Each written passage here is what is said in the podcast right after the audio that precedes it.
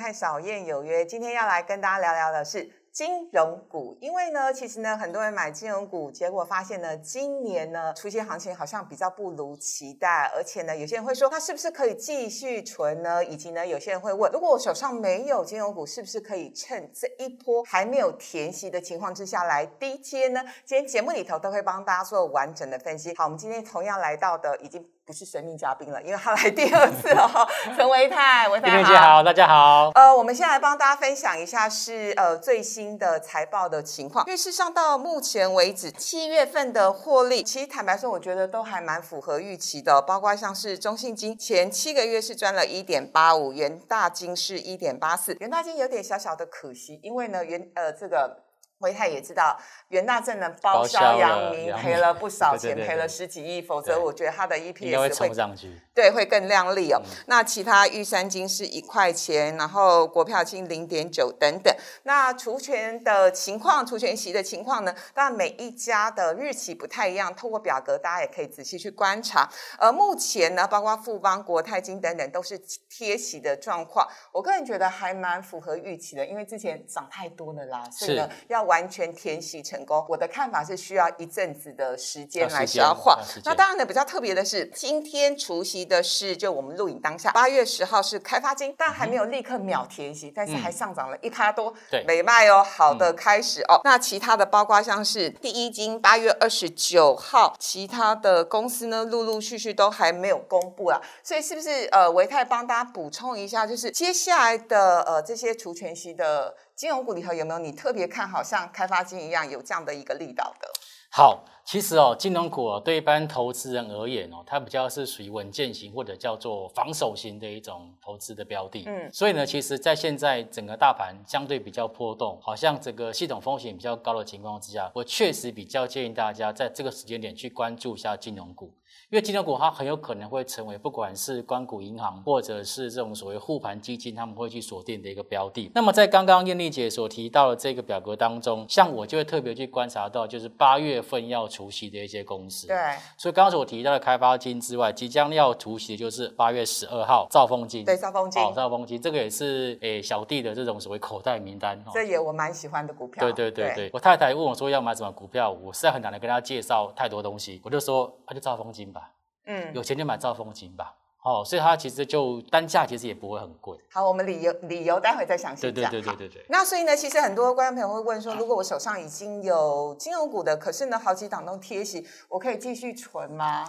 那我个人的看法是，我先讲我的啦。是是。反正呢，就是二零二三年会升息。那金融股呢，其实它的利差呢有机会进一步向上。那万一台股这一波，嗯大盘整个如果真的回档的话，金融股可能也会稍微回档一些些，不过相对抗跌了。那不知道维泰这边的看法是什么？没有错，在客观的条件来看哦，事实上的确我们金融股的部分，尤其在寿险公司以前的这个利差损会慢慢转成利差益，尤其是在升息的一个。个趋势之下，所以其实我觉得金融股最坏的时间大概就是到今年或者是到去年，去年最应该是到去年是最差，今年已经开始有落底往上做走高情况。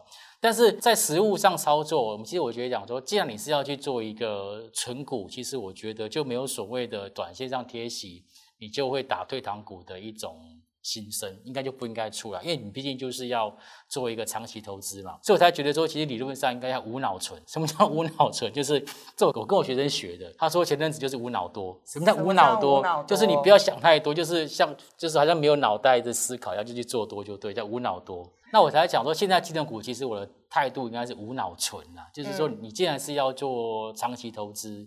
那现在其实我说直白的，去年涨电子股涨翻，今年涨传产股涨翻了，现在价格还有一二十块的就剩下金融股。嗯，你现在你你你你不去买金融股，你要买什么？假设今天假设是资金行情，大多的行情其实就只有金融股，但没有涨到。所以如果说你要站在这种行情投资的情况之下，我觉得这边就是持续的去做一个纯股的操作。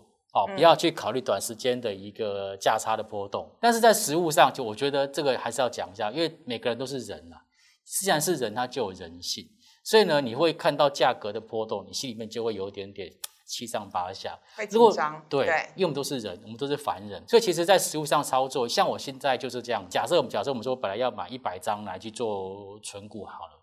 我可能就会建议大家，那不然就是五十张先拿来买出席，剩下五十张呢出席完后再买。嗯，因为这样子的原因，是因为现在目前的趋势就是有点填息，因为相对在高位接很多股票，即便是好公司，它都会有填有都有贴息的一个可能性。所以呢，我觉得五十 percent 放在呃这个除息之前买进参与除息，另外五十 percent 呢是除息之后它在价格低的时候再买进。它的好处就在于说，你可以赚点价差，你也可以去分摊一下你的平均成本。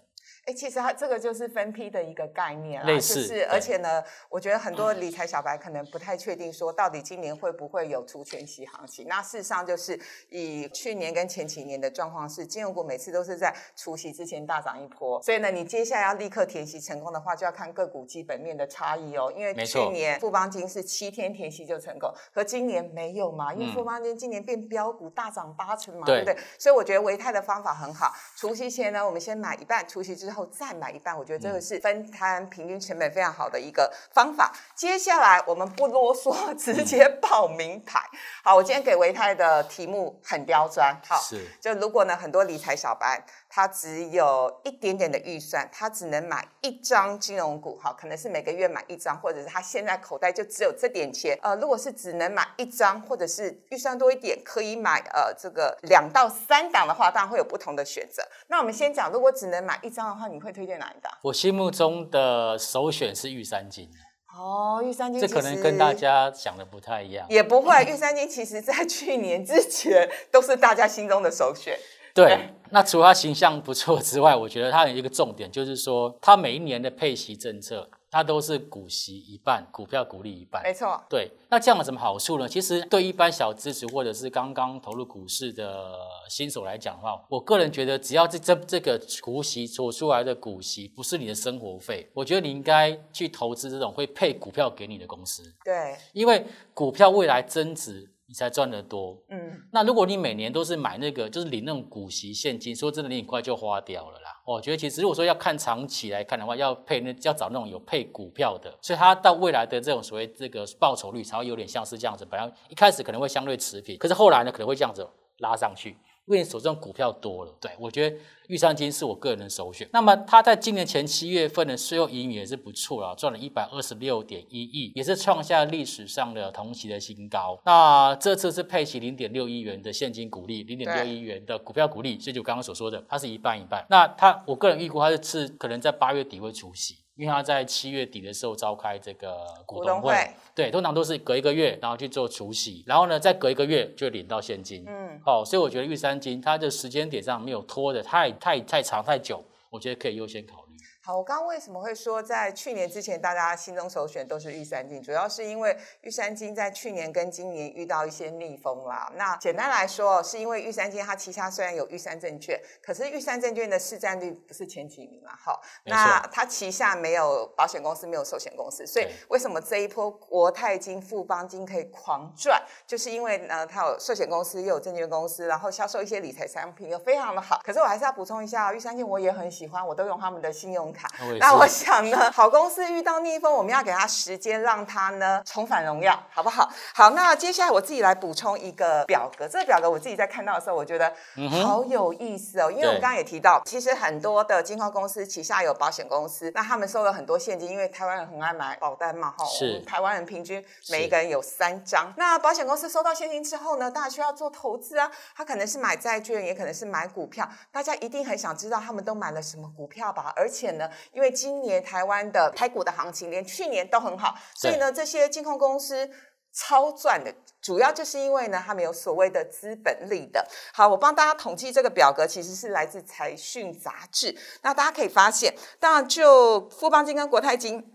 买的前几名的公司都很稳健了哈，然后股价当然也涨了不少，台积电啊、中华电、台湾大等等。但我比较好奇的是，以国泰金来说好了，他买的第一名的金融股是兆丰金哎，好，第二名呢，他买的是富邦金哎，是，所以刚我私底下就在跟维泰聊天说，国泰金不知道是不是法规关系不可以买到自己的股票，但是我们可以看到，就是起码国泰金他非常看好兆丰金跟富邦金，那富邦金又买了哪些金融股呢？很有意思哦，有包括呢中信金，也包括兆丰金，交叉比对之下，我觉得有钱人大户真的最爱的就是。兆丰金，因为它配息配配的真的很稳定。那其实呢，撇开今年不讲，过去呃，就是截止到去年为止，过去十年来所有的金融股的年化报酬率，加加上配息之后的年化报酬率，第一名就是兆丰金哦，它的年化报酬率高达六点五趴。所以呢，这个月底要除息喽，大家可以拭目以待。好，那如果预算够。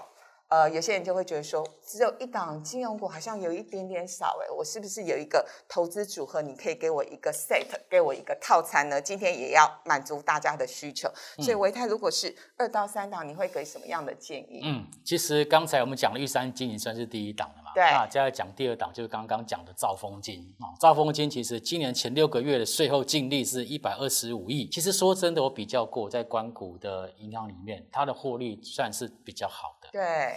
尤其它的这种所谓呆账啊，其实比这个所谓三商银的部分稍微好一点。而且如果没有记错，其实它在国外的布局其实是相对比较积极。呃，积极也比较多元。对对，海外商品的话算比较积极跟多元，所以其实它的获利的来源是比较平衡的。它不像有些国内的一些金控公司、银行或类的，他们都是纯粹国内做国内放款。那其实如果一不小心踩到个地雷，它的当年或当季的这个获利就会出现坠崖式的一个下滑。嗯，哦，这个就是一般比较。不喜欢看到的事情。那他今年要配息是一点五八元嘛，哦，然后是八月十二号，也就是大概在后天就要做除息。所以如果说你也认同兆丰金他的一个基本面，我觉得就是可能在明天吧，明天可能就是他这个除息之前的最后买进日。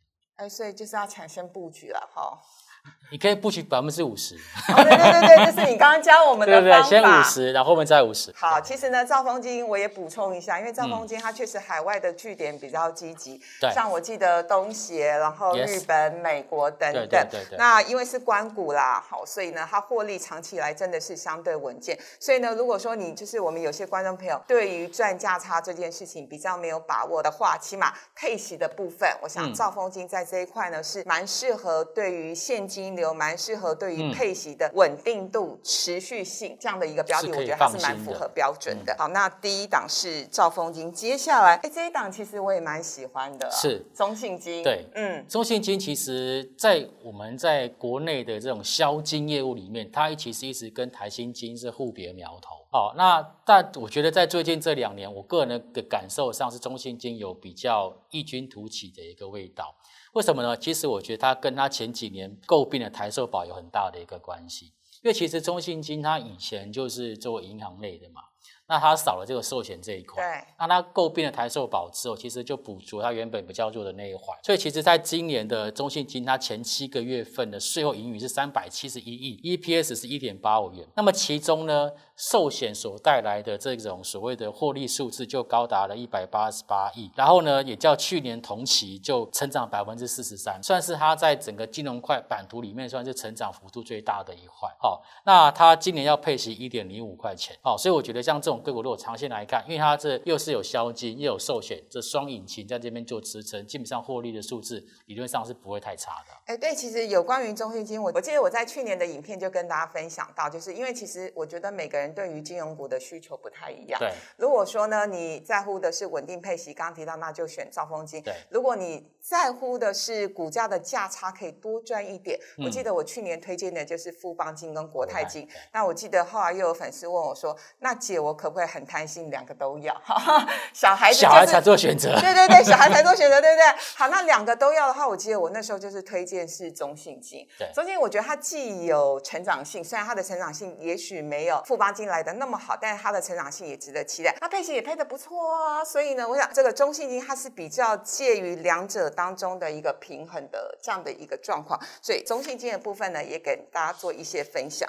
好，最后这一档简直，你看为什么开始结巴？这简直就是我心中。的痛啊！为什么六十块买了，八十块卖掉，一百块买了，一百多块卖到，然后眼睁睁的呢，自以为我自己以为在做波段，没有想到不停的后来创新高，两百多块的维泰这档是，呃，这档就是如果预算够的话，比较 预算够，哎，两两百多块嘛，嗯，因为觉得很奇怪，怎么可能这个兆丰金、中信金二三十块的公司，怎么会有一档金融股竟然是两百多块？股王哎，有甚至比很多的电子股都还要贵哈。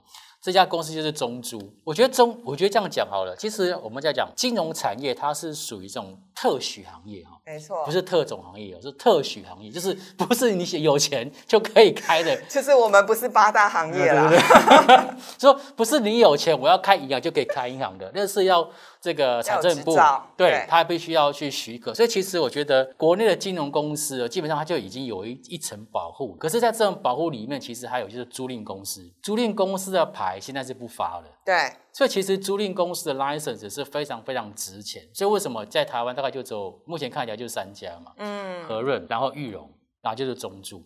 那其中中住它起步上是比较早。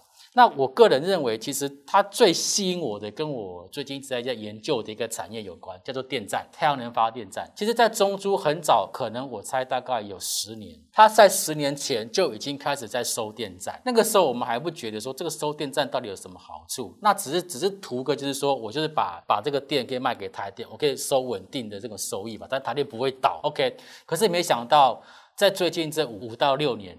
我发现到这种所谓的一个收购电站的那种所谓的价格是持续往上做飙高，所以其实对于中租来，虽然说现在我觉我知道很多的寿险公司有在收电站，嗯，可是我说实在话，你只有收到早期的电站，就成本比较低的电站，你才可能有比较大的毛利率。在就我的理解来讲，现在我们国内中租它持有电站超过六百枚，至少这个是在一年前的数据，我最近没有在更新。但是我相信它每年所更新的速度，因为中珠它下面有三个 team，专门都在收国内的电站跟国外的电站，它算是我们在国内的金融公司里面收电站收的最积极的。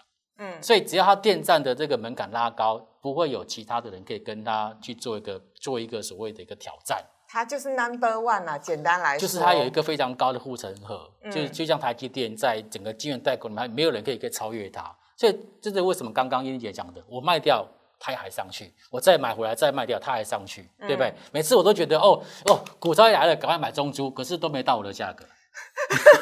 有你讲对，其实有一次它呃跌到八十块，我记得很久之前我就跟大家说，只要中珠哪一天跌到八十块，你闭着眼睛就去买，结果就是瞬间八十块，就是一天，就是一天，然后隔天就九十，没错，一个礼拜上就上一百，连回撤都没有。我们都很爱中珠，真的。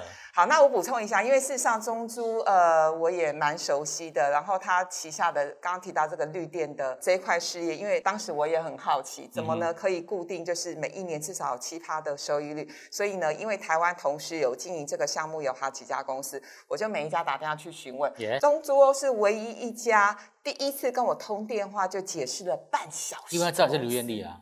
对，不是不是不是，我的意思是说，我觉得他们真的是很诚恳，然后很愿意告诉你，如果你投资的这一块，它背后可能有什么风险。我觉得这是让我觉得最信爱的一件事情。然后为什么在我心中中珠也算是 number one 的公司？大家去看看一下它的财报，财报真的是一个字可以形容：perfect。就是 EPS 每一年都在成长，五块、六块、七块、八块、十块、十一块，今年至少十，今年有已经超过十块了，好，至少超过十块。然后 EPS 在成长，毛利率也在成长，又没有其他的竞争对手，而且它在东协市场做的项目也蛮多元的。它也是除了做租赁之外，它还贷款。我记得它在柬埔寨，它还做这个银行东协的对的业务，就是它直接贷款给当地的一些民众。所以我想，它可以每一年成长，真的是不容易的一件事情哈。好，所以呢，这是有关中租。然后最后呢，我也帮大家。呃，做了一些一个蛮重要的表格，就是大家都会问说，那你们刚刚讲的那呃非常完美的，然后非常梦幻的那几档的金融股，我先请教维泰好了。嗯，呃，那维泰是不是可以给大家一些进场的一些建议，或者是说操作区间的建议？其实呃，我个人心中都有一些会想要布局的点，例如说富邦金、国泰金，以前我都是说四字头已经可以买。可是我觉得现在现在不会不会回到头有点难，对，我觉得不会了。你看国泰金算除息一，下还贴息，可是我觉得你要你要你要它跌破五十，我觉得有点难。对，所以我觉得当然那个是目标，但是如果有机会碰到，那就是大胆买。我觉得这个是因为你要相信它，它就是长期来就是这样子的一个大值很大的一个格局。跌破五十就是大跌三成诶，目前看起来好像没有这个条件。呃，我觉得目前看起来没有，但是有时候如果说一不小心嘛，万一发生股灾，乌鸦嘴，对对不对？好，那时是我们要资产重分配的时候，大家要把握机会。好，这个是对富邦、富邦金、国泰。嗯，然后像兆丰，我觉得其实这种也是跌个两成，我就觉得其实已经已经算多了。嗯，因为光股嘛，兆丰今最大的股东是谁？财政部嘛，对，那都不会卖的股票。只有卖，你就看外资一直卖，一直卖，卖不下去，大概就低点。嗯，好。那至于说中信或者是玉山这种，基本上它是比较属于小型的民营金控啦，所以它的这个股价的波动幅度也会比较大一点点。那像这种就会等到大家都已经杀到已经血流成河的时候，我们再捡便宜就可以。那中珠。嗯，我觉得中珠的种我我们会错过，你知不知道？我觉得中珠很难评估了。我后来就深刻的自我反省跟检讨，为什么没有去买中珠？因为其实每年的中珠它配息不怎样，对它配息很普通，对它不是让你赚那个利息的啦。对，所以当时我就觉得，哎，配这么少，又花这么多钱，在这个资金使用效率上没那么高，所以我就我就每次都把它放在后面来去做选择，然后就每次都错过。嗯，哎，教大家一个方法哦，就是不管我们刚刚讲的哪一档的金融股，你就是买零股存着，也是一个方法。或者是呢，闭着眼睛，你薪水呢五号进来，你就六号呢分批买。其实呢，每个月定期定额买一些金融股，长线来看，我觉得它就是赚钱的几率是高的。而且呢，这是一个我觉得最适合理财小白的方法。好，那另外大家会问说，那讲了那么多，还有没有其他的一些操作的原则跟准则可以来做依循呢？那我也帮大家就是整理了一个表格，式如果是我的粉丝都知道，我常常有跟大家分享的，就是呢，我们操作金融股，我们可以用股价净值比来衡量。那长线来看，金融股呢，股价净值比来到一倍以下，就是呃比较好的。买点，也就是它就是比较安全的、合理的操作的区间。那事实上呢，呃，如果说呃比较厉害的股票，不管是我们刚刚提到的富邦金、国泰金等等，如果当它的股价净值比来到零点六，那就更完美了，几乎都是长线的买买点。可是这一波会不会来到零点六？不知道了。好，所以呢，一倍以下大家可以注意。所以透过荧幕上看一下这个表格哈，包括像是目前呢。富邦金它的股价净值比是一倍多，那国泰金还有零点九倍，那中信金是一点一倍以上，所以大家可以去依照我这个表格，可以定格把它拍下来呢。那你就挑一下你喜欢哪几档金融股，然后呢去。